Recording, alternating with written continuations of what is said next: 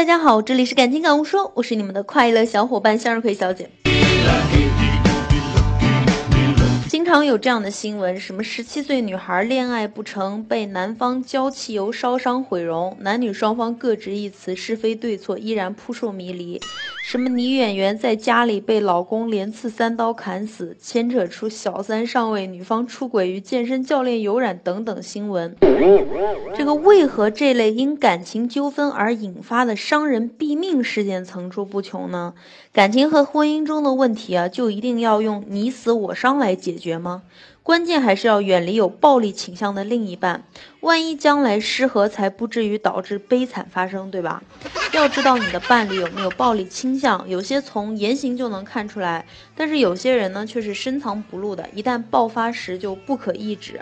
下面教你几招面相小秘诀啊，然后咱们把危险的枕边人都逐一揪出。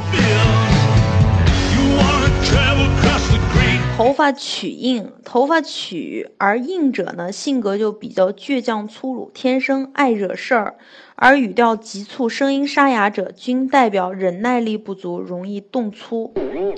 第二个是眉乱、眉骨突，眉为心性，眉骨突者本身性格冲动，容易闹事儿；而眉心散乱的人呢，则情绪化，难以理性处事。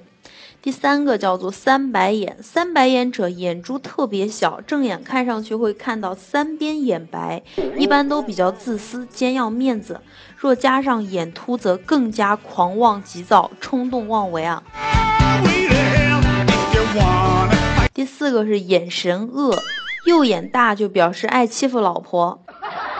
而眼神凶恶带煞气，则表示性格刚烈，动不动就与人争执；眼长有红筋者，就是肝火大，性情刚烈急躁。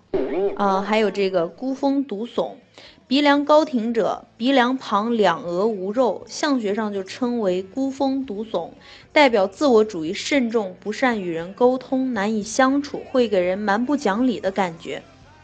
小伙伴们可以对照一下，看看自己身边的人是不是这样子的品性啊？面相学其实还是有一定它的道理的。学会了吗？远离暴力，珍爱健康。好了，感谢各位的收听，向日葵小姐祝您今天生活工作愉快。